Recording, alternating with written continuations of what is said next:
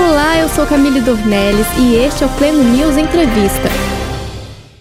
No dia 31 de julho, o pastor Dave Leonardo conversou com a nossa reportagem. Ele falou por telefone sobre o seu ministério. O pastor desistiu de uma carreira no direito e se tornou queridinho do público jovem pelo modo de abordar temas difíceis e dilemas. Ao Pleno News, abriu o jogo sobre as dificuldades enfrentadas pelas igrejas. Pastor Dave, obrigada pelo tempo para falar conosco. Eu quero começar perguntando sobre a sua iniciação no ministério. Você foi criado na igreja?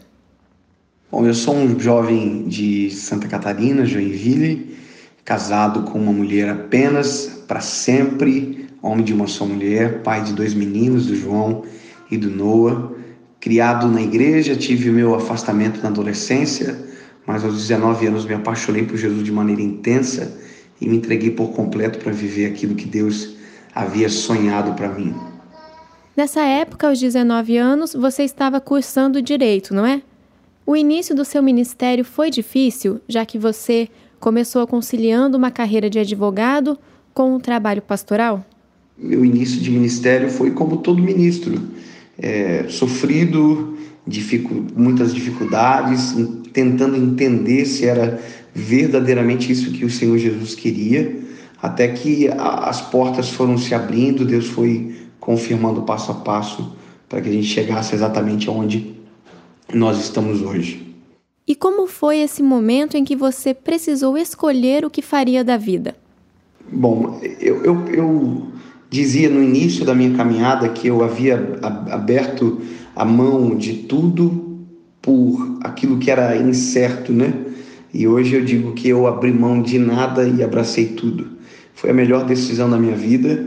No início gerou algumas crises existenciais, mas hoje eu vejo que Deus foi extraordinariamente pontual e que, para a glória de Deus, eu consegui ser sensível na hora certa para tomar a decisão coerente. Você é um pastor novo que tem grande abertura com os jovens e os adolescentes. É muita repercussão também por causa das redes sociais no YouTube, por exemplo, mais de 2 milhões e meio de inscritos, outros 4 milhões de seguidores no Instagram. Eu queria saber como você vê esse alcance tão grande que possui. Eu, eu tenho plena convicção daquilo que eu estou ministrando, do impacto que Deus tem causado através da nossa vida e de maneira intencional é isso que a gente vai fazer sempre.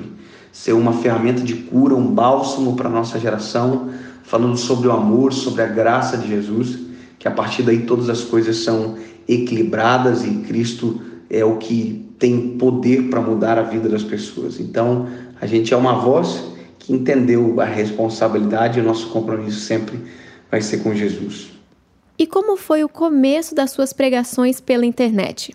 Meu início foi muito interessante porque eu não imaginaria a proporção que iria se tornar porque não era um vídeo de um vídeo sem Bíblia, por exemplo, com uma história somente, era um, um vídeo onde eu começo lendo a Bíblia e pregando verdadeiramente o Evangelho. E Deus me fez entender que essa era a demanda, que era o que a nossa geração precisava. Então o começo foi com dúvidas, mas que foram confirmadas pela própria necessidade da nossa geração e para a glória de Deus, hoje a gente tem essa expressividade de alcançar milhões de pessoas, são mais de 10 milhões de pessoas por mês, e isso é glorioso e a glória de Jesus. Você sofreu alguma crítica no início? Sei que o fato de você não usar terno e gravata, por exemplo, já foi uma barreira.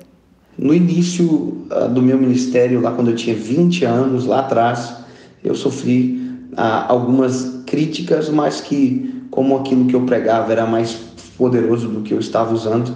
Eu acabei sendo defendido pela própria pregação e pelo resultado que o Senhor havia estava realizando. Então, foi muito pouco. E você produz dois formatos de vídeo, não é isso? Um mais completo, com cerca de uma hora, e outros mais curtos, entre 10 e 15 minutos. Você acha que esses vídeos menores conseguem passar a mensagem que se espera? O desejo de, dessa turnê nasceu para alcançar pessoas que, de maneira às vezes é, infelizmente, né, não, não têm a coragem de ir à igreja, ou talvez foram feridos em algum momento da história, ou talvez tenham algum preconceito, mas que querem ouvir a palavra de Deus.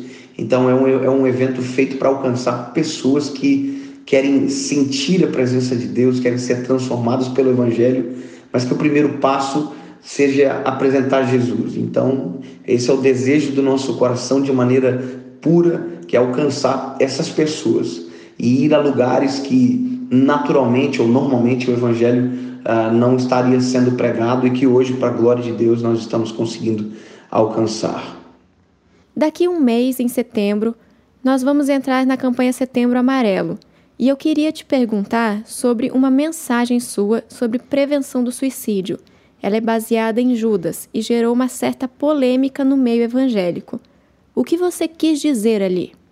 Eu não, não costumo, é, como já disse, é, me ater a críticas, a, a detalhes, a brigas teológicas, onde as pessoas querem provar. A mensagem é muito simples para quem tem, quer entender, e para quem quer entender, ela foi um bálsamo de cura que tirou milhões de pessoas que estavam com desejo de suicídio e porque viram que Cristo é a esperança, Cristo é a resposta optaram em voltar para Cristo. Então, isso para mim é o que importa.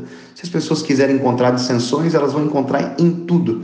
Assim como os fariseus tentavam em todo o tempo desconstruir aquilo que Jesus estava fazendo, a gente nunca vai viver algo diferente. Então, é normal. O contexto é simples. É uma, apenas uma, um pensamento do poder de alcance da graça. Não tem a ver com predestinação, não tem a ver com nada disso. É só com o poder de Jesus para perdoar. Que se Judas não tivesse suicidado, a graça teria o alcançado e o arrependimento dele teria produzido perdão. Mas o que você acha sobre o tema? Bom, eu creio que é uma corrente de pensamento que foi impregnada dentro da nossa geração que a morte é uma saída, sendo que ela não é. Então nós tivemos vários casos que inflamaram isso, como por exemplo o Jardim do Suicídio, o próprio Baleia Azul e a própria publicidade em massa às vezes de suicídio. Então, é, hoje eu creio que é um assunto difícil de lidar, mas que se nós apresentarmos Cristo como uma vida poderosa, abundante, com poder para transformar a vida do ser humano, esses índices de suicídio eles vão diminuir. Você acredita que há alguma falha da igreja na comunicação com os jovens? Qual acha que são os motivos para o abandono da igreja por eles? Bom, eu não culpo a igreja. Eu eu seria injusto se eu culpasse a igreja. Eu acho que é justamente as propostas e as ofertas que são sedutoras e que se nós não estivermos com a nossa fé firmada em Jesus, verdadeiramente é, firmada em Cristo, a gente acaba sendo suscetível a essas tentações, essas paixões e até mesmo ao abandono da fé. Uhum, entendi. Outra polêmica do meio evangélico é sobre a criminalização da homofobia que grande parte de pastores influentes é contra. Você é contra ou a favor? Bom, eu não vou falar sobre a lei, porque a lei ela é muito extensa e há, há discussões amplas sobre ela. Agora, como a postura de, de homofobia, de ferir, machucar, perseguir, eu sou totalmente a favor que tem que ser criminalizado sim. Homofobia quando se trata não do campo de ideias, mas do campo de agressão moral, física e emocional. Pastor, como você vê essa mistura entre religião e política? Eu vi que você não se manifestou durante a época das eleições. Eu fico um pouco decepcionado com o desequilíbrio emocional das pessoas de idolatrarem é, figuras, sendo elas da direita ou da esquerda. Eu creio que o equilíbrio sempre é a melhor postura. E creio que se nós formos equilibrados, a discussão não trará tantas contendas como nós estamos vendo agora acontecendo. Eu optei em não manifestar minha opinião pública, justamente porque tantos os lados, ambos os lados, estavam sendo extremamente ofensivos e, e a, a, a briga nunca é o melhor caminho. Então, como eu não fui chamado para ser um, alguém que é, defende um lado político, mas que prega a palavra de Jesus, eu preferi é, resguardar o meu direito de ter o meu voto secreto mas a população tem se dividido muito politicamente, não acha? Você acredita existir algo bom nessa polarização política? nós precisamos ter o equilíbrio emocional, nós não podemos ter ser idólatras, porque a idolatria gera cegueira e você não consegue nem criticar e nem elogiar de maneira correta.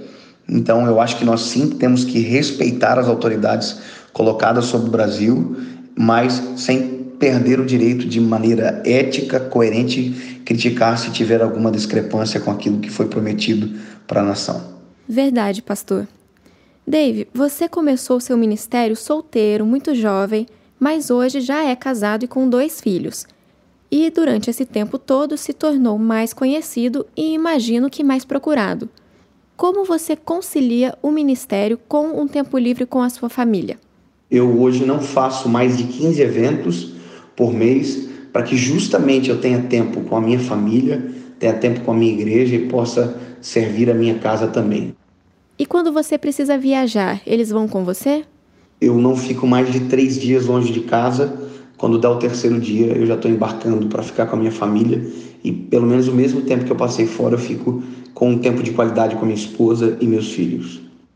Pastor, como você pensa nos assuntos que vai abordar em suas pregações? Você procura propositalmente falar de questões do dia a dia das pessoas?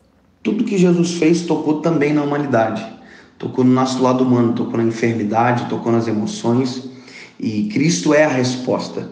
Enquanto as pessoas tentam criar livros de autoajuda, não estou criticando, obviamente, mas eu consigo encontrar respostas para tudo na nossa vida na palavra. A Bíblia é um manual autossuficiente e Cristo é a resposta para todas as demandas, como por exemplo as questões emocionais, de saúde emocional, que hoje é um dos grandes problemas da nossa geração. Pastor, obrigada mais uma vez pelo seu tempo e em poder falar com a gente sobre esses temas tão atuais. Deus abençoe vocês. Um abraço. Esse foi o Pleno News Entrevista com o pastor Dave Leonardo. Fique ligado em nossos podcasts. Pleno News é notícia de verdade.